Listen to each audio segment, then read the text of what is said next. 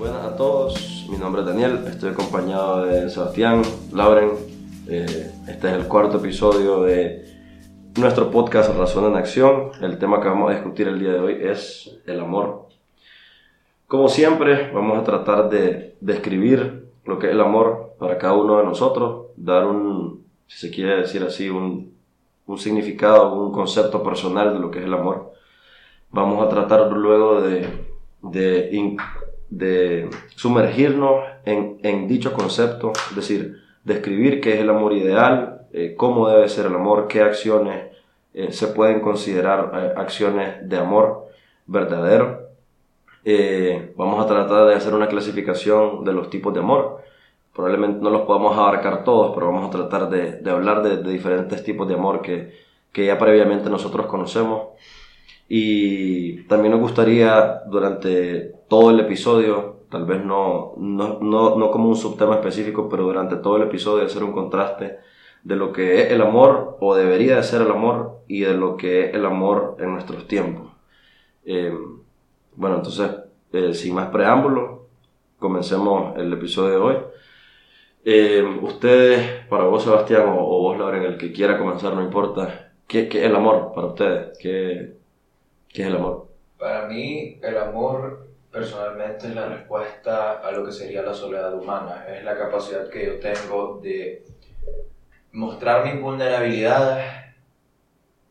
Es así la palabra, ¿verdad? Sí, yo creo que sí. Ok, mostrar mis debilidades a una persona uh -huh. y sé que esa persona no me va a atacar. Ser capaz de, dentro de mis capacidades, ser responsable emocionalmente con esta persona, uh -huh. estar ahí para esa persona no por el hecho de que espero algo a cambio, sino porque realmente me preocupo por esa persona y, lo, y veo a esta persona como una entidad separada a mí, no es de mi posesión, pero quiero lo mejor, parece ser.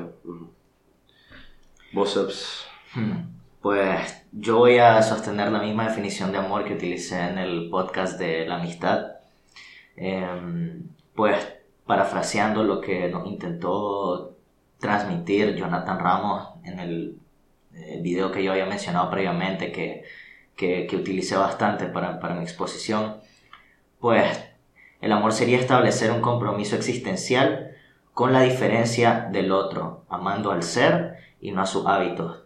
Es decir, en el amor existe la aceptación, existe la diferencia, existe la solidaridad, la reciprocidad, las mismas cualidades por las cuales nosotros nos atamos una persona, ya sea por cuestiones completamente pasionales, como lo puede ser el amor de pareja, o por cuestiones eh, de, fraternidad, como lo puede ser el amor que está presente en las amistades.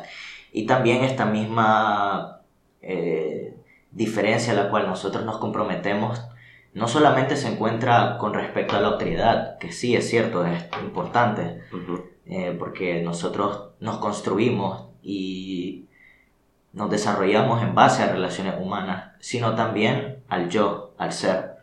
Eh, esa aceptación a mi, a mi propia diferencia, a mis defectos, a mis vulnerabilidades, el aceptarme tal cual eh, y como yo soy y estar satisfecho conmigo mismo, afecta también la forma en la cual yo me relaciono con el mundo. Entonces yo diría que si pudiera encapsularlo en una definición sería, sería esa forma. Uh -huh. Yo noto pues que sus, sus definiciones se parecen bastante. Eh, se, utilizan obviamente palabras diferentes, pero se parecen bastante. Y una de las cosas que a mí pues más me llama la atención, eh, dando yo mi propia, mi propia definición de amor, es ese, ese carácter de incondicionalidad que también está presente pues, en, las dos en las dos definiciones que ustedes acaban de dar. Claro. Eh, vos lo definís como un compromiso, eso, eso, me, eso, me parece, eso me parece correcto porque no, es decir, no se puede amar realmente si, si no hay un compromiso genuino, claro. verdadero. Entonces sí. tiene que haber ese compromiso, tiene que existir ese compromiso y, y, de, y de por medio en ese, en ese compromiso está ese carácter de incondicionalidad que, como decía Lauren, dar sin esperar nada a cambio comprometerse con una persona a escuchar sus debilidades, no juzgarla, acompañar en buenos y malos momentos. Eh, y, y, exacto, que, que, ese carácter o esa característica de incondicionalidad predomine al final en, en, en, la relación. porque no hay amor verdadero si no hay Honestidad. si no hay honestidad, exacto, si no hay ese mutuo eh, intercambio de, de circunstancias, Bidireccionalidad de trato. Bidireccionalidad de hablábamos trato, en el podcast de la amistad. que haya, que haya participación de todas las partes involucradas por igual. Y el respeto, obviamente. Sin el respeto, nada funciona realmente. Sí, sí, Sí. sí, correcto. Y, y todo eso, o sea, para que haya amor verdadero, o sea, eh, a mí me parece como el, como el amor es un concepto bien vasto. eh, y, y- y- se puede entender que hay amor solamente si dentro de la situación que se analiza o del contexto que se analiza o la relación que se analiza encontrar diferentes eh, componentes, es decir, el valor. El amor no es amor solo como amor, el amor es, es- es algo que está compuesto de otros valores, de, otra, De- de otra- virtudes. de otras virtudes, exacto. O sea, Sí. no puede amor, no puede haber amor si, si, yo, si, no- si nuestra relación no hay responsabilidad, si nuestra relación no hay respeto, como decía Laura. Si no hay confianza, Si no hay confianza, lealtad, etcétera. Exacto, entonces, entonces sí estamos de acuerdo en eso, pues que el amor es, es un concepto bastante vasto y, y que solamente se puede entender que hay amor en donde se encuentren, La verdadera virtud. exacto, virtud. Como, como, como cuando nosotros describíamos la amistad en el episodio de la amistad, esa fue una de las cosas que creo que más repetimos durante el podcast, que para ¿Cómo que ser haya... un buen amigo? Exacto, Exacto. cómo ser un buen amigo, cómo amar realmente. Claro, y para que haya una buena amistad, tiene que haber una relación de amor, porque no pueden ser enemigos dos personas que se aman. Sí, no pueden ser enemigos dos personas que se aman. Correcto, correcto, estoy completamente de acuerdo. Eh, eh, tratando de profundizar un poco más en esto que acabamos de hablar, ese, ese carácter de incondicionalidad en- de- dentro del concepto de amor, como nosotros lo acabamos de, de plantear, eh, tiene un límite. Eh, mi pregunta sería, ¿hasta dónde llega la incondicionalidad en el amor? Es decir, ¿qué tanto perdona el amor? ¿Qué tanto soporta el amor? ¿Qué tanto tolera el amor verdadero? ¿Qué piensan ustedes? Mira, eh, Eric Fromm en El arte de amar describe que el carácter del amor está fundamentado en cuatro pilares, el cuidado, responsabilidad, respeto y conocimiento. Yo lo que pienso es que la incondicionalidad pierde su valor y deja de funcionar una vez que estos, uno de estos cuatro pilares fallan Mm, totalmente. Correcto. ¿Y qué es lo que De sucede? Y te pongo el ejemplo. Respeto. ¿Qué tal si tu pareja lentamente te inicia a, tra- a tratar con palabras soeces? ¿Cómo te vas a sentir? Si es la persona que más confías, te inicia a tratar de, y excusen mi lenguaje, te inicia a tratar de baboso, pendejo, estúpido, después Sí. va escalando. Tal vez vos decís, ok, tal vez es su manera de tratarme así, pero después va escalando a palabras mucho más fuertes, te va activando traumas e inclusive esto puede escalar algo físico. Sí, sobre todo cuando, digamos, se comienzan a presentar esas circunstancias y vos venís y tratás de solucionar el problema diciéndole a tu, a tu pareja, mira, no me agrada que me trates de, de tal manera, pues podrías dejar de llamarme así. Y si la situación no mejora, después de esa, ese, ese intento de arreglar la situación, de arreglar la incomodidad, pues las cosas se vuelven incluso más incómodas. Claro. Porque ya la persona que te está tratando de una mala manera está consciente de que te molesta y a pesar de eso no lo deja de hacer. Entonces me gustó mucho eso de que de los cuatro pilares los podrías repetir. Exacto, sí. Eh, cuidado, responsabilidad, respeto y conocimiento. Entonces cuando uno de esos cuatro pilares se, se, se daña, A mi parecer, cuando uno de esos pilares ya falla la totalmente, incondicionalidad. se pierde. Sí, yo, yo no agregaría nada más, la verdad. Estoy completamente de acuerdo con lo que acaba de decir Lauren. Yo te quisiera preguntar, dale, dale. Al final, pues, em, es mil veces más preferible vivir en una situación de confianza em, antes de una traición, antes de vivir en desconfianza sin que te traicionen. Porque al final, eso yo creo que es la.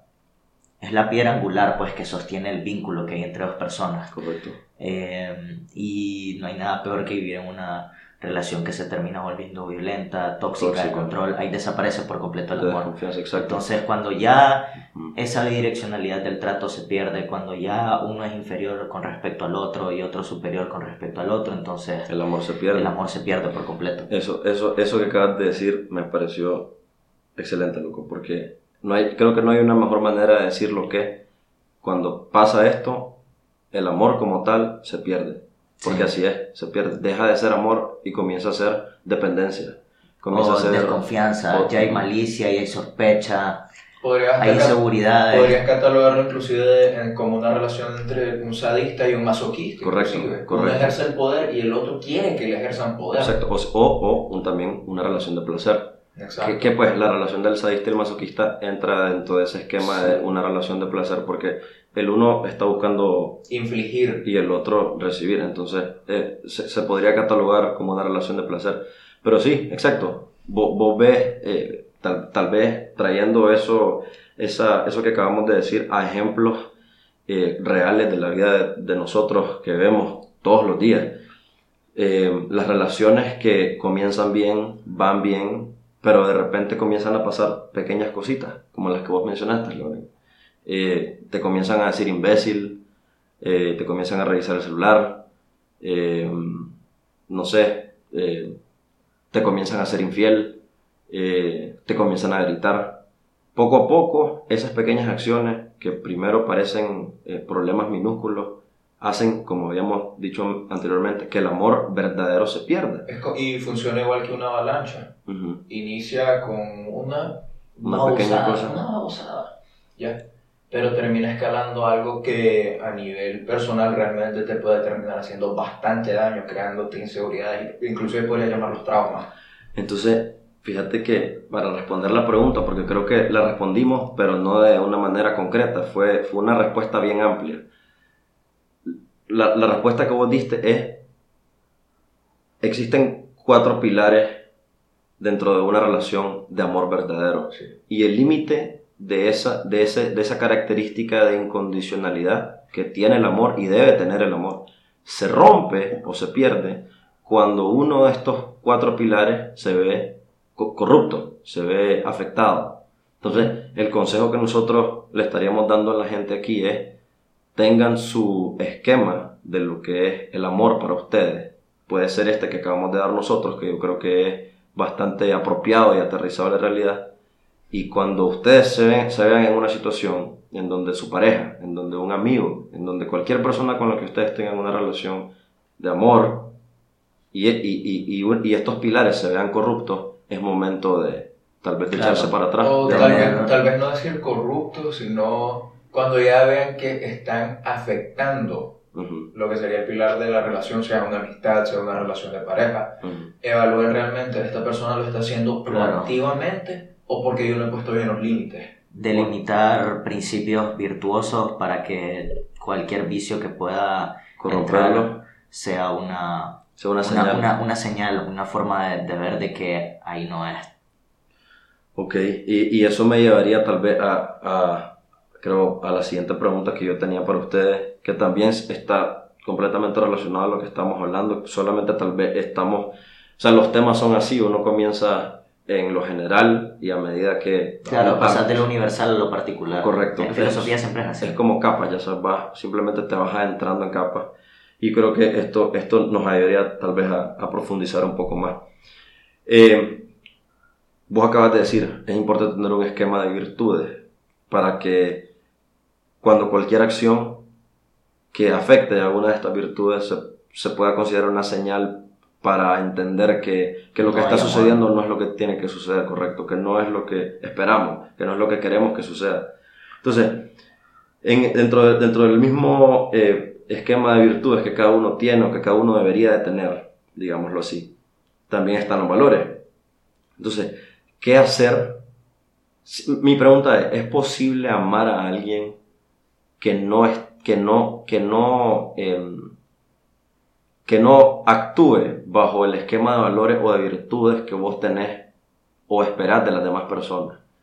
Eh, por, por ejemplo, yo, Daniel, mi esquema de valores es ser íntegro, ser una persona eh, buena, ser una persona que eh, premedite sus acciones y que con cada acción, con cada palabra, eh, intente mejorar a las personas que lo rodean y así al mundo y a, y a sí mismo. Estoy poniendo un ejemplo. Eh, si hay alguien que hace todo lo contrario, que hace todos sus esfuerzos, conscientes o inconscientes, son para deconstruir, para, para eh, no edificar, sino lo contrario. Para, antítesis. pues. Exacto. Es posible, es posible querer a alguien, amar a alguien así. Y se, y la voy poner un poco más difícil. Digamos que estabas, estabas teniendo una relación, tenías una pareja, y esta persona comienza a actuar diferente de lo que, de lo que vos conociste, comienza a ser una persona distinta, comienza a, a practicar antivalores que, que para vos son inaceptables. ¿Qué, qué, qué tan posible es amar o seguir amando a esta persona cuando sus acciones no se acoplan al esquema de lo que vos consideras correcto, bueno, edificante? ¿Qué Mira, yo pienso que siempre y cuando estas acciones eh, o esta diferencia de valores que pueda haber no caiga en búsqueda de sufrimiento por placer propio, creo que sí se puede tener una relación de amor pese a la diferencia de la otra persona. Pues, por ejemplo, si una persona tiene ciertos hábitos o tiene ciertas ideas, eh, tiene incluso cierta ideología, la cual yo puedo considerar totalmente a mis antípodas, creo que sí puede llegar a haber una relación de amor, siempre y cuando eso no lo lleve ya a cometer acciones que sean nocivas, que sean viciosas, tanto para mí como para el, el- el entorno pues, que rodea a esa persona. Creo que ese sería el límite. Pero entonces, a ver si... Por si- ejemplo, el caso, en tu caso, si es una persona que sus acciones son completamente antivalores, por ejemplo, que no es íntegro, una persona que a lo mejor es muy egoísta, que a lo mejor tiende a violentar verbal o físicamente, que es una persona de no confiar, pues creo que en, en ese tipo de situación no, no, no, no puede amar, no sería lo adecuado para ninguna de las dos personas. Pero, pero creo que sí puede existir pese a la diferencia, pues nunca vas a encontrar una media naranja, pero el límite al final, es- al final está en el peso y el grado de, de las acciones que la otra persona cometa con respecto a vos y hacia los demás. Pues el mismo también porque cierto tipo de acciones que vos te puedas hacer a vos pueden, eh, pueden influir en, en- en la forma en la cual vos te relacionas con esa persona. Por ejemplo, una persona drogadicta, ya sabes, Ujú. eso puede llegar a, a tener muchas afectaciones, no solamente a él que se está drogando, sino a sus amistades Sí, claro. y, a, y a- Y y su a- pareja. y a su pareja, a su familia, A etc. toda la gente que le Mm, rodea. Sí, No, no puedo dar ese ejemplo porque es spoiler, pero iba a decir Breaking Bad. Dale, dale. Ya, ya No, el, el- el ejemplo de Jesse con. ¿Cómo es que se llamaba la- el personaje? Jane. Jane. Ajá, con la, con la novia que se le muere. Exacto. O sea, es el vivo ejemplo de lo que voy a estar describiendo después de la siguiente relación de Jesse. Que Jesse en su droga. ¿Qué clase? Pero vos sabes que, vos sabes que ese es un ejemplo incluso un poco más torcido, tal vez si lo querés llamar así. Pero en porque ambos, porque ahí no había ningún, ningún virtuoso. Pero Ahí los dos eran pero intentó salir de eso. Pero el problema, y aquí es donde yo quiero tocar una definición que es el amor maduro. Si lo queremos llamar así, estar con alguien representa una paradoja. Seguimos siendo dos personas totalmente individuales, pero en unión en una sola. Pero aquí va otra cosa también, que el amor verdaderamente es la condición de preservar la propia integridad, la propia individualidad. Entonces, ¿hasta qué punto, y voy remontándome a tu ejemplo, hasta qué punto vos llegas a perderte por intentar tal vez lidiar con los antivalores de la persona? Es lo que le pasó a Jane. Jane intentó salir de eso, y hasta qué punto Jesse fue el ancla que lo hundió. Correcto, y ese es un error que, como- que, que comete todo el mundo, creo yo, loco, y, y es algo que, o sea, un vicio actualmente tal vez no tiene un nombre como tal, no, no es un concepto como tal, pero es un vicio. La cantidad de, la cantidad de relaciones eh, que terminan en, en esa codependencia, y cuando hay drogas de por medio, como en el ejemplo que vos acabas de dar, O cualquier vicio, llamarlo Sí, drogas, alcohol, alcohol, sexo. sí, sí, el que sea. Pero vos sabes, pasa no solamente, ya no, ya no solamente la dependencia psicológica que creas por la otra persona. la dependencia emocional. La- la- perdón, no, eso es lo que quise decir. La- no solamente la dependencia emocional con esa persona, sino la dependencia del otro factor que está de por medio. Ya, sabes, ya no solo dependo yo de este maje, sino que dependo yo de este maje y de lo que hacemos juntos. Droga, alcohol, sexo, etcétera, etcétera, etcétera. Y la cantidad de relaciones que yo veo hoy así, en las que, en las que no hay amor. O sea, no hay amor. Que solamente, hay solamente interés, es solamente interés, es solamente placer, es solamente... Remontándome a lo que te había dicho, el amor es prácticamente mantener tu identidad, Ujú, pero estando voluntariamente con la otra persona. Claro. Cuando llegas al punto al que vos mencionaste en tu ejemplo. Ya perdiste tu Ya perdiste, correcto. Pero es que por eso, y este es un concepto interesante que, que toqué en el tema de, de- del podcast de la amistad, que también lo retomé de, de Jonathan Ramos, es la expansión del ego. ¿Podrías definir eso para Eh, que la gente sí, lo entienda? a eso voy. Este, la expansión del ego es básicamente yo, mi personalidad, mis intereses, ya no de forma egoísta, sino compartidos y siendo reflejados en la otra persona. Por ejemplo, Es como, es como... ser feliz de que el otro sea feliz. Pero Ya no no solo la solamente- palabra pero- compartir. Exacto, exacto. Es, eso, eso, eso es lo que yo te iba a decir. Que no es solamente, no es solamente ser feliz yo y, y ser feliz porque la otra persona es feliz. Yo creo que va incluso más allá de eso, porque vos aprendés lo bueno de mí y yo aprendo lo bueno de vos y eso me ayuda a que mi personalidad sea más completa. Claro, por supuesto, pero el punto que quiero hacer es que, o sea, yo creo que esa es la forma realmente de no, no confundirse y no tergiversar. El dándose cuenta que si yo verdaderamente te quiero amar a vos, no puede ser viéndote peor, no puede Claro. ser eh, de forma desin- desinteresada hacia vos o egoísta, sino que yo tengo que velar porque vos estés bien, porque así yo también voy a estar bien. En el, en el ejemplo que dio Lauren, eso claramente es, es, un, es un ejemplo torcido. Eso, eso Ese- sea en las amistades, en las amistades virtuosas, pues, como di- diría No, pero el ejemplo que dio Lauren del, del, del break, de Breaking Bad, en donde la magia se muere por, por, porque ellos dos eran viciosos, los dos. Exacto, pero ahí ninguno estaba velando porque al otro le fuera mejor. Sino ¿no? que ya era una ahí, ahí seguían en un ciclo Correcto. eh, completamente nocivo. Ya, ya la expansión del ego indica que, que mi bienestar se refleje también en En tu tuyo. bienestar. correcto, sí. correcto. Y yo creo que, yo creo que, Es que iban a llegar a la destrucción mutua. Ujú. Literalmente, po- pues llegaron a eso. ok, spoiler alert. Ujú. Si Jane hubiera sobrevivido, ambos hubieran terminado Sí, muertos sí, completamente. por intoxicación. Completo, por, por sobredosis. Por sobre- bueno, sobredosis, perdón. Es que los dos ahí estaban primando su placer por encima del bienestar eh, del otro. Y Ujú. eso fue lo que terminó de, de matar. Algo, algo interesante que podríamos hablar es, eh, bueno, siguiendo ese mismo ejemplo, siguiendo ese mismo ejemplo, porque, ¿cómo es que se llaman los personajes? Jane y... Jesse y Jane. Jesse y Jane.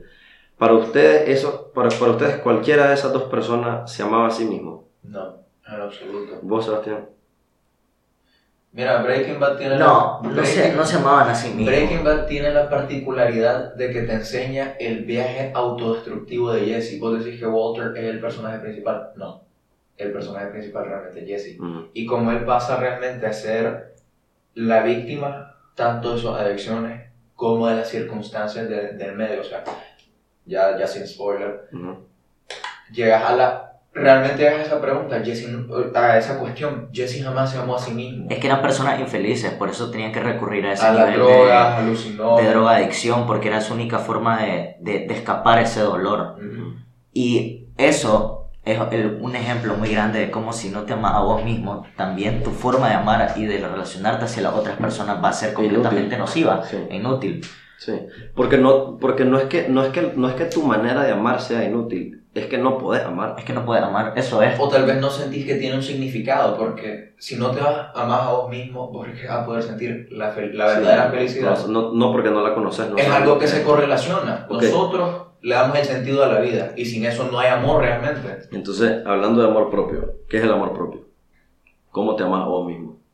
¿Cuál es la manera correcta de amarte a vos mismo? Pri- principalmente eh, conociéndome a mí mismo diría que es el punto fundamental, es decir, conocer mis limitaciones, estar consciente que puedo controlar y no puedo controlar, que eso es un gran paso a, a- a la felicidad propia, pero que también está relacionada con la forma en la cual yo me amo a mí mismo, o sea, aceptar mis limitaciones. Eh, y segundo, establecer un compromiso existencial conmigo mismo, de la misma manera que yo también eh, tengo un compromiso existencial hacia el otro en los otros tipos de relaciones de amor. Entonces yo ya estoy velando por, por mi propia mejoría, mi propio bienestar, eh, la forma en la que tengo interacciones sociales, la forma en la que me intento relacionar con el mundo, la forma en la que yo intento desarrollarme, siempre va a ser en pro eh, de aquello que realmente me haga feliz, me, me, tenga pleno, a aquello que sea nocivo y destructivo, pues que sea muchas veces en placeres inmediatos que los seres humanos somos muy propensos a, a, eso. a, eso. Sí, completamente de acuerdo. ¿Vos, Loren, qué decís? O sea, para vos, ¿cómo, cómo, cuál es la manera correcta de amarte a vos mismo? Y si, y si querés ampliar un poquito más que Sebastián, mientras Sebastián hablaba se me ocurrió otra pregunta, que es, ¿qué diferencia las personas... Eh, ¿Qué diferencia a las personas que se logran amar a sí mismas de las que no? O sea, ¿qué diferencia a, no sé, no, sé, no, no, no se me viene a la mente un ejemplo vivo ahorita, pero ¿qué diferencia a, a la gente que logra amarse a sí misma de verdad y a la gente que no?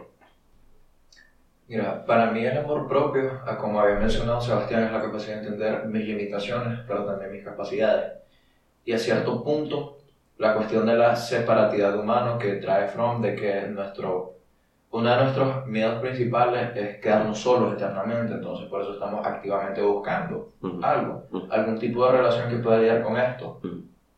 Aquí yo quiero mencionar a Friedrich Nietzsche. Ya, ya, me, ya, ya, ya, me extrañaba, loco, tanto tiempo y no habías mencionado al, al, al biotón. De que tenemos tanto miedo de encontrarnos a nosotros mismos, tenemos miedo de ver ese vacío que existe dentro de nosotros. ¿Y qué es lo que pasa? La persona que se ama a sí misma entiende lo que pasa dentro de sí mismo, entiende sus capacidades, entiende sus límites, entiende qué es lo bueno que él puede traer a la mesa y también qué es lo malo que puede llegar a afectar. Por eso podríamos decir que y aquí voy a retomar tanto a la Biblia como a Fromm porque es excelente el ejemplo. Ama a tu prójimo como a ti mismo. Eso dice la Biblia, ¿verdad? Sí. Pero Fromm lo explica así. Implica que el respeto por la propia integridad y unicidad, el amor y la comprensión de sí mismo no puede separarse del respeto, del amor y la comprensión del otro individuo. ¿Ya? No te estoy diciendo tampoco alejate del mundo para que te puedas querer vos mismo. No sino que dentro de tus capacidades amar al mundo a como vos querés que te amen. Correcto. Sí, sí, estoy, estoy, estoy de acuerdo, loco. Yo creo que la, sus, dos definiciones están, están excelentes, pero yo, yo lo diría de la siguiente manera. Para uno poderse amar a sí mismo, uno tiene que crear un compromiso, como lo dijo Sebastián, pero tiene que ser un compromiso con algo en específico. Un pues, compromiso honesto. Un compromiso, digamos, con... Trascendental. Sí, trascendental en el sentido de que es un compromiso con el Daniel en potencia. Ah, ok, ya, ya pensaba que ibas a recurrir a lo divino. No, no, no, no, Es, un, es un compromiso con trascendental en el sentido de que yo me comprometo a tales y tales y tales cosas para que el Daniel en potencia o el Daniel del futuro esté mejor y sea el sea la persona que yo quiero que sea y no la persona que dicten los deseos, no la persona que dicten las circunstancias, sino la persona que yo, que yo, que yo dicto. Yo creo que para poder hacer esto bien, eh, tenés que definir, como ya habíamos dicho antes, eh, una serie de, virtudes, una serie de, valores, un esquema de virtudes al que vos te querés eh, apegar y vivir y, y a medida de que el tiempo transcurra y vos afiances esa capacidad de apegarte siempre a esas virtudes y hacer lo correcto, eh, vas, a, vas, a, vas, a, ir logrando eh, amarte a vos mismo. Porque creo que, creo que pues ya lo hemos dicho, que una de las cosas importantes para que el amor verdadero exista es la fidelidad, la confianza. Y creo que lo peor que le puede pasar a un individuo es no serse fiel y no confiar en sí mismo. Porque si vos no te sos fiel a vos mismo y no confías en vos mismo, no te conoces, no sabes quién sos, no sabes lo que querés. Entonces, eh, ¿cómo vas a ser capaz de poder amar a una persona genuinamente? Exactamente, exactamente. Ah, yo, algo, algo bien cliché que últimamente se ha puesto a moda es decir que no, no hay que buscar a alguien que te complete como lo dijo Sebastián, no a encontrar tu media naranja. Es imposible. No, no, no va a venir alguien a, tu vida a salvarte. No va a venir alguien a tu vida a complementarte perfectamente. Exacto. Pero sí puede venir alguien a tu vida que te complemente de alguna mejora, de, de, alguna manera y que, te, y que te mejore, que te impulse a ser mejor. Y, y, yo creo que yo creo que es, un, es, un, es, fundamental que en, las relaciones, tanto de amigos como de pareja, como de cualquier tipo de relación amorosa que exista, la individualidad no se pierda. Es que, ¿sabes cuál es el problema con eso que mencionaste de la salvación? El problema es que ya últimamente no vemos a las personas como personas verdaderamente, sino nos vemos como o artículos o elementos que en un punto van a ser beneficiosos en el tiempo y simplemente podemos reemplazar por Los vemos como, como medios y no como fines en sí mismos. Exacto. Que de hecho es una, todo es, es, una, es una crítica eh, muy buena que le estaba haciendo, de nuevo voy a hablar de Jonathan Ramos, Jonathan Ramos a Santiago Armesía en, un debate que tuvieron sobre el aborto. No específicamente acerca del tópico del aborto, pero un subtema que, que, salió y me gustó mucho esa frase en particular. Cuando dos filósofos debaten, eh, eh, o sea, es imposible que el, el que el, tema, que, que el, que el, debate se base en números. Se, mantenga. Sí, sí, sí, eso también es cierto. Pero esa frase me gustó mucho, de no tratar a las personas como medios, sino como fines en sí mismos. Creo que, creo que es muy valiosa. O sea, si pudiera eh, encapsular lo que Lauren estaba tratando de decir. Ok, Lauren, ¿vos por qué pensás entonces que, que está sucediendo esto? Es, eso que vos acabas de decir, yo te doy la razón, que ya no, ya no nos vemos como, ya no se le da al humano el valor que se le debería dar, ya no se le da a la persona el valor que se le debería dar. Y por eso es que estamos sumergidos en esta, en esta constante sobreestimulación que nos está volviendo locos, pues nos está, nos está, nos está confundiendo completamente, nos está llevando por un rumbo, en mi opinión, en el que no, en el que no deberíamos de estar. Eh, ¿Por qué pensás vos que está pasando eso? Porque si tuvieras que, si tuvieras que enumerar causas de por qué el, por qué, por qué el, el ser humano ahora tiene un montón de parejas en su vida, por qué ya nadie se está casando, por qué la tasa de natalidad está bajando, que todo eso pues al final creo que yo, creo yo, creo yo personalmente que la familia, los hijos, la fidelidad en un matrimonio, en una relación, es uno de los más vivos ejemplos del amor. Entonces, eh, creo yo que hay una, creo yo que hay una, hay una proporcionalidad, hay una relación directa entre la bastardización la corrupción de lo que es el amor verdadero con todo lo que te acabo de mencionar, la cantidad de divorcios que hay, la disminución de los matrimonios, eh, la disminución de la tasa de natalidad, etcétera, etcétera, etcétera. Mm. Si para vos hay una relación, decime. Sí existe una correlación en ciertos elementos, pero con respecto a la tasa de la natalidad, yo sé que esto va a ser algo fuera del tema, pero quiero mencionar, tenemos que ver el entorno del mundo actualmente en el que estamos viviendo. No es lo mismo traer un... No, no es lo mismo las posibilidades económicas, socioeconómicas que existían en los 60, 70 para traer un niño, que ahora traer un niño al mundo. Un ejemplo, la inflación que existe. ¿ya? También veía familias con 9, 10 hijos que tenían un cachimbo de terreno, en cambio ves familias que con costo tienen para comer, pero tienen la misma cantidad de hijos. Entonces, los medios, en mi opinión, están pésimamente distribuidos, pero también la gente no ha comprendido eso bien. Un ejemplo, vos decís, por, por, amor, mi pareja íbamos a traer un, un niño al mundo. Espérate, un hijo conlleva bastantes responsabilidades y, y, va a sonar feo decirlo así, pero es una inversión también, ¿ya? ¿Cuánto gastas en comida el primer año, pañales, después colegio, universidad, hasta que se independiza? Entonces... Sí, yo me, está, yo me estaba refiriendo más que nada a la gente que puede tener hijos, tiene la capacidad económica de tener hijos y, y está prefiriendo no hacerlo. Pues yo no veo eso necesariamente como algo como una falta de amor negativo o acuérdate que eso es algo voluntario. o algo positivo. Creo que creo que depende mucho de la que depende mucho de la circunstancia en la que se dé como para vos poder decir categóricamente de que no tener hijos está bien o está mal. Pero sobre lo que vos estás mencionando al inicio creo que hoy en día el, el ser humano ha tendido mucho a alienarse, a objetivizarse, verse como un objeto y perder su humanidad.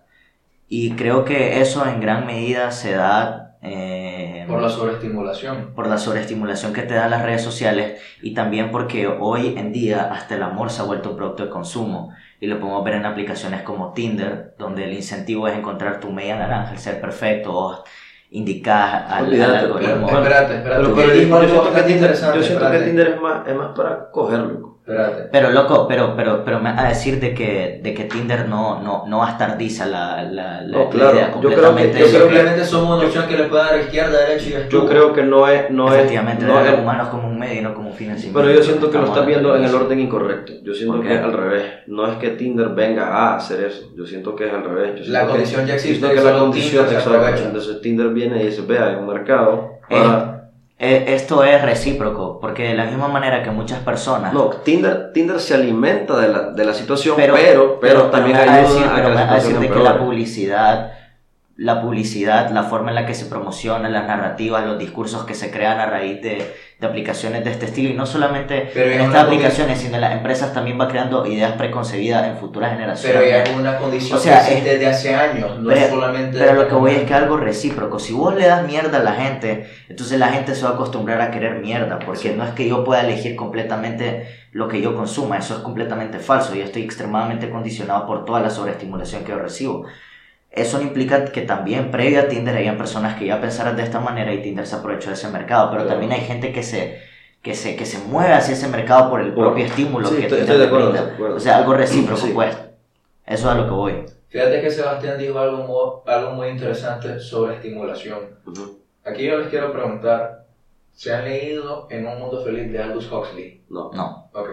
Yo te lo recomendé hace años, hace tal vez unos años. Ujú. Vos Sebastián, léelo. ¿De qué va? Mira, eh, no quiero hacer spoiler, pero prácticamente... Hacete un mini, un mini resumen para que la gente Mi sepa. resumen, imagínense estar en el año 2100, que ya no existe ningún tipo de enfermedad, ya no existe ningún tipo de necesidad que pueda tener el hombre y simplemente estamos predeterminados a trabajar en una casta en dependencia de un número. Simplemente sos un número más, pero lo tenés todo. Sexualmente satisfecho, bien alimentado, tenés televisión, tenés todo. Entonces el libro te hace, o bien se ve la condición de un personaje que no está dentro de este sistema y se pregunta, ¿cómo la gente es feliz si todo está predeterminado? Genuinamente se aman, genuinamente se quieren a sí mismos y a su, y a, a su otra persona, a la otra persona. Entonces, Fromm de hecho toma este ejemplo como parte del arte de amar y él lo cita así. El hombre moderno está actualmente muy cerca de la imagen que Huxley describe en un feliz. Bien alimentado, bien vestido, sexualmente sat- satisfecho y no obstante, sin yo, sin contacto alguno, salvo el, más superficial. Consideremos que en un mundo feliz fue escrito en los 40. Ujú.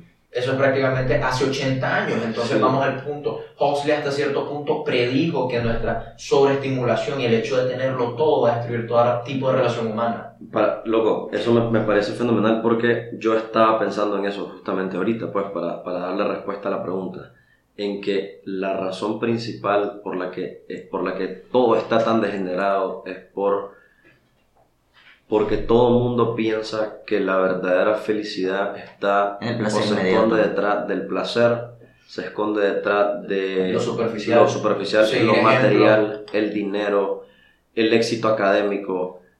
La gente, la gente genuinamente considera que esa es la felicidad. Yo creo que, yo creo que el amor no, no estaría tan degenerado si nosotros entendiéramos que el amor verdadero es poder irte a sentar con tu esposa a cenar, reírte toda la noche, disfrutar, pasarla bien. Y verla como una persona Exacto, realmente, no como un objeto o simplemente un ser con el que estoy Un porque estoy condicionado a eso. Un ejemplo, un ejemplo de esto, loco, es cómo, cómo la gente, pues a mí me pasa mucho. Yo, yo, yo he pasado por eso, yo no, yo no estoy eximido, pero del ejemplo que voy a dar, eh, yo, me, yo, me, yo me siento dentro de ese grupo de personas que deja de disfrutar el momento por hacer una publicación en las redes. Deja de, deja de, no sé, loco, deja de vivir verdaderamente la experiencia por querer enseñar al mundo lo que está haciendo. O sea, yo no sé, si, no sé si es que yo soy exagerado, no sé si es que me estoy yendo muy lejos, no sé si no tienen nada que ver lo uno con lo otro, loco, pero yo siento que hacemos las cosas más para enseñar que hacemos las cosas. hacemos, hacemos las cosas más para... para... Es, que era, lo que estamos hablando en las redes para sociales. en un ejemplo eh, utilitario, diría Sebastián, estamos dando publicidad a nosotros mismos para que nos vean que somos Exacto, exactamente. que somos lo mejor de lo mejor. Exactamente. Y al final, loco, o sea, son, son, son acciones que solo te alimentan el ego.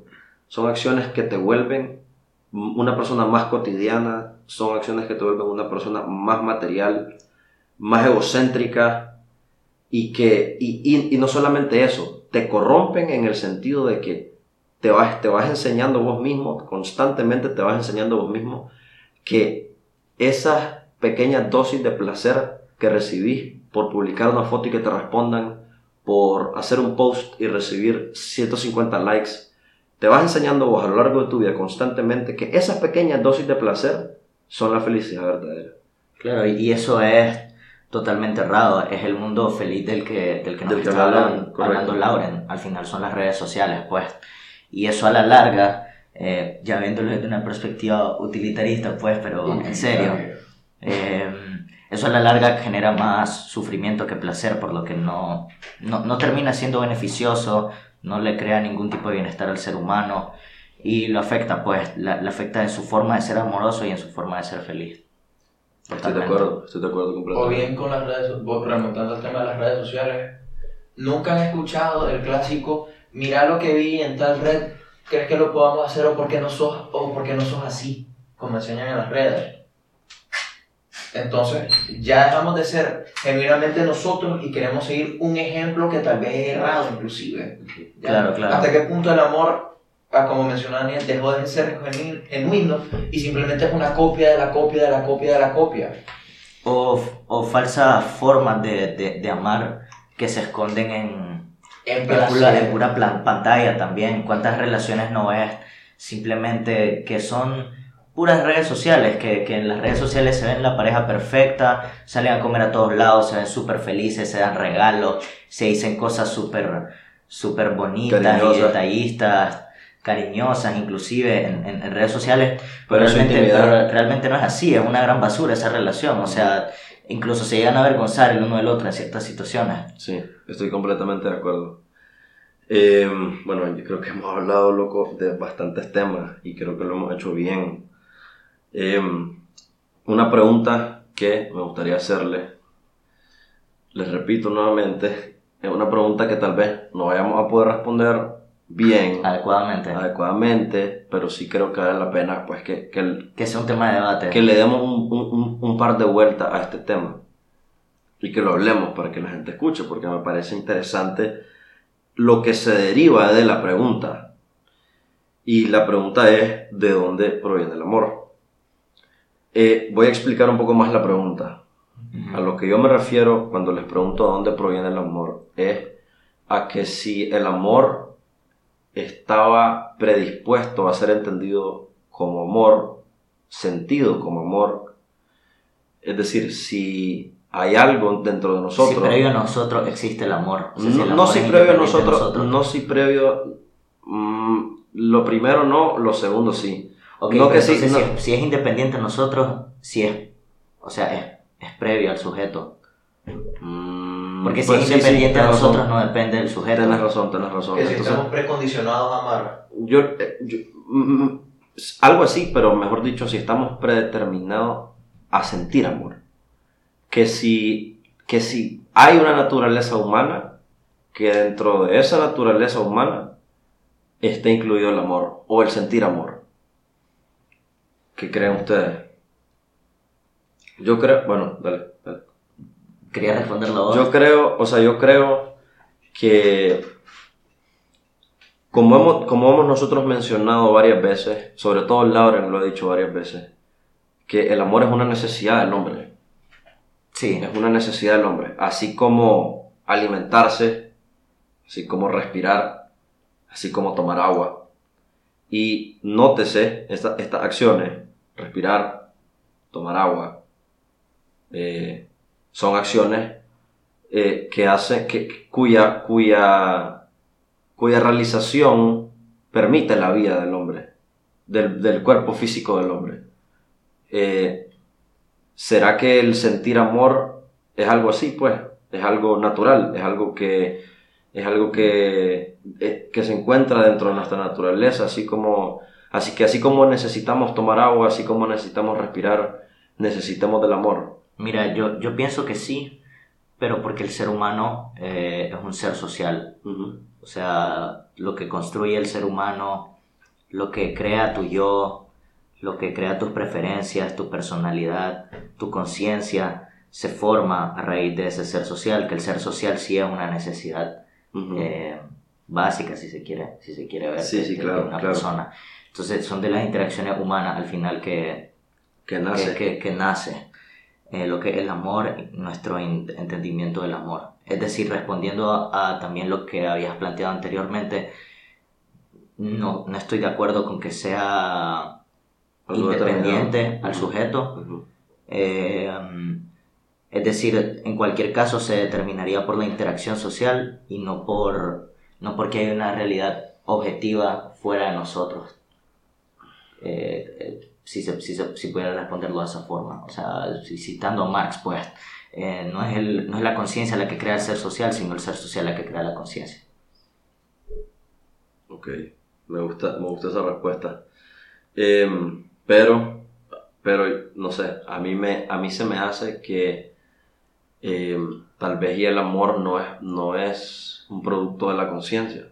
Puedo decir que es un instinto. Tal vez es un instinto, exacto. Tal vez, porque, porque digamos, remontándome un poco atrás a mi ejemplo, tomar agua, o sea, nosotros tomamos agua desde antes de ser conscientes. No, Pero eh, tu forma de amar no, es la misma forma de amar que, por ejemplo, Otra la de animales no conscientes. Pero, pero se parece. Y si nos remontamos... Pero vos ves patrones de conducta, pero vos ves patrones de conducta, pero es mucho más profundo tu entendimiento, tu forma de relacionarte, qué puedes hacer en el amor y qué no puedes hacer que la de un animal. Por eso yo pienso que no lo podés reducir a instintos, reacciones químicas, no, es mucho más eh, complejo. lleva, complejo, un, acto de voluntad consciente, si lo quieres llamar, pero yo quiero... O sea, yo, yo, yo ahí pero es que yo creo que. de acuerdo porque yo siento que sí es inconsciente hasta cierto punto. A ver, yo, creo que, yo, yo, lo que solo quiero, quiero decir esto. Yo creo que lo uno no quita lo otro. Es decir, yo, creo yo creo que. Hay un punto de natura y un punto de nordura. Exacto. Eso yo, creo, es lo que, iba a decir. yo creo que los dos estamos, estamos diciendo algo de verdad. Primero porque, pues, tenemos muchísimo menos tiempo de ser conscientes que de ser inconscientes. Es decir, en nuestra línea evolutiva hemos sido mucho más tiempo seres sin conciencia que seres con conciencia. Eh, y lo que quiero decir con esto es que mucho de lo que, mucho de lo que entendemos, hacemos, decimos, pensamos, viene de, vienen de instintos, porque éramos animales instintivos. Puede tener, y después, sus, puede tener sus raíces ahí, pero no se termina de sustentar ni de fundamentar meramente ahí. Eso es lo que estoy tratando de decir. Pero, pero, obviamente sí tiene un punto de, de natura, pero es más constructo, más nurtura de lo que nosotros pero, incluso podemos llegar a pensar. Pero si, si, antes éramos, si antes éramos meramente instinto, y estamos de acuerdo de que el amor, en este caso, tiene sus raíces en ese instinto, estos instintos nos condicionan de cierta manera a que las relaciones se presten o se desarrollen, se desenvuelvan de cierta manera. Y y si, y si, y si, y si el ciclo continúa de la misma manera, está todo, está todo básicamente determinado de cierta manera. Sí, obviamente, obviamente tu desarrollo está determinado, pero lo, creo que los dos estamos partiendo de determinaciones diferentes. Yo diría que se determina más por la interacción que porque realmente sea algo previo o ajeno a nosotros necesariamente, pues pero a lo que voy es lo siguiente, sí, es cierto, o sea, los instintos, eh, ciertos impulsos, obviamente sí tienen su origen evolutivo y sí a lo largo de la historia se han venido desarrollando. Pero la conciencia sobre esos impulsos y sobre esos instintos que hace que incluso nosotros descartemos ciertos impulsos y ciertos instintos, ya es algo completamente formado por la conciencia, que se forma, que la conciencia al final se termina formando también gran parte gracias al ser social. Sí, de acuerdo, de acuerdo. O, o no, o no la conciencia como tal, pero el desarrollo de la conciencia. Que, Por que supuesto, es lo mismo que eh, estamos diciendo. Eso, eso es a lo que voy, el desarrollo de la conciencia, pues, pero claramente uno a partir de cierta edad ya empieza a ser consciente. Pero es- entonces, entonces, ahora otra pregunta. Esa necesidad de ser social, eso, eso es algo que... No, diría que eso ya es propio del... Eso sí es... nat- Eso, eso, eso, no, eso no sé, loco. No sé, es que... que tiende, tiende a ser propio del ser humano. Sí, completamente, completamente. ¿Vos qué, qué ibas a decir? Ibas a decir algo de, de lo que estábamos hablando, ¿no? Mm, por lo menos con todo lo que hemos venido hablando, yo siento que algo predeterminado, o sea, ya un instinto que fue evolucionando a algo voluntario. O sea, no sé si tengo la razón, Claro. pero yo lo veo de esta manera. Si lo quieres ver como amor propio, el hombre de las cavernas tenía el instinto de supervivencia, la preservación de la vida, y el amor es prácticamente preservar mi integridad, si lo quieres ver así. Sí, claro. Entonces, sí, sí puedes ver un instinto. No, y no solo... Y, y, y, y, ayudándote un poquito ahí, las, las estructuras sociales del el hombre primitivo se parecen mucho a las de hoy en día. en base a la cooperación, de, la cooperación mutua, Correcto. ¿verdad? Que hasta cierto punto es, ok, yo me protejo, Y de animales también. exacto, nos protegemos mutuamente y eso qué es preservación a la vida. Hasta cierto punto yo diría, esto es un instinto que lentamente se volvió algo voluntario con las relaciones sociales humanas. ¿ya? No, claro, claro. A medida que evolucionó, a medida que se hizo más complejo relacionarse Par- con la gente, Parte de natura, pero evoluciona con nurtura. Eso es. Parte de algo inerte, diría yo. algo que no puedes controlar, Intrínseco. intrínseco del hombre, pero, pero se desarrolla y desenvuelve a través de, de las Y relaciones. podríamos decir que ahora es algo hasta voluntario. A ver, un ejemplo, la gente que, que está en celibato, la gente que no aspira a tener relaciones sexua- Sexuales. por- sexuales, puede encontrar el amor de otras maneras. Claro, Ya, claro, por claro. darte claro. un ejemplo. Entonces, pasamos de algo instintivo a algo que podemos controlar ahora. claro. Claro, o sea, mi punto es simplemente que sí, si bien es cierto que obviamente en, en- en la, en la evolución, en las características naturales del ser humano encontramos muchas tendencias a muchos sen- sentidos con respecto a la moral, a la justicia, eh, al amar, etc. No lo podemos sustentar completamente ahí porque creo que sería caer en un reduccionismo muy grande debido a todas las problemáticas lógicas que eso conllevaría. Eso, eso como para concluir, pues lo... Creo que, creo que sería interesante hacer un, hacer un, un, un episodio de esto, meramente. Del, pues ya lo habíamos, creo que, creo que cae dentro del determinismo, Determinismo versus, contra el libre versus albedrío. libre albedrío. Es que siento que los tres tendemos a, a ser deterministas, pero desde puntos diferentes. Porque Sí. más desde un punto de vista natural, yo desde un punto de vista más social. Ay, a mí no me mencionaste. Es que vos estás como en el. O sea, lo que iba a decir es que vos estás como, Vos estás como en medio de los dos. Sí, exacto. exacto. Bueno, concluyamos pues. Eh, yo puedo concluir primero. Para mí, eh, lo- una, de las una, de las una de las cosas principales creo que, que, que uno tiene que hacer es tener cuidado. Tener cuidado en el sentido de saber que eh, toda- todo contacto, toda relación, toda, toda conversación tiene sus consecuencias. Y Oh. que y que siempre y cuando uno tenga eso en mente y cuide lo que dice, lo que haga, lo que piense, eh, uno se puede conducir con la vida con amor a la vida, con amor al prójimo, con amor a sí mismo. Eh, es importante cuidarse de, eh, de personas que no, que no aportan positivamente la vida de, de uno, porque eso te, eso te puede afectar en tu capacidad de, de razonar, en tu capacidad de amar, en tu capacidad de ser una buena persona. Entonces eso, y creo que lo, lo- una de las cosas principales para, para poder amar es cuidarse a sí mismo, cuidar las relaciones que uno se guarda y que uno se, a las que uno se presta. Yo concluiría mm, con una línea muy similar a la tuya, loco. Eh, la verdad que pues yo pienso que al final lo importante es saber amarse uno mismo, saber amar a los demás para encontrar verdaderamente una pareja que sí sea positiva para vos, ya sea tanto a un nivel pasional eh, como a un nivel eh, de amistad, lo- los panas. Y pues yo diría que entendiendo estos tres pilares, eh, estas tres formas de amar, nuestra forma de relacionarnos con el mundo, nuestra capacidad de ser felices y muchas cuestiones, muchos vicios que se nos presentan a lo largo de nuestra vida van a lograr ser eh, combatidos con mucha mayor facilidad y llevar una vida en mucha más virtud que cualquier tipo de problemáticas que, que se puedan ir presentando. Bueno, me toca a mí.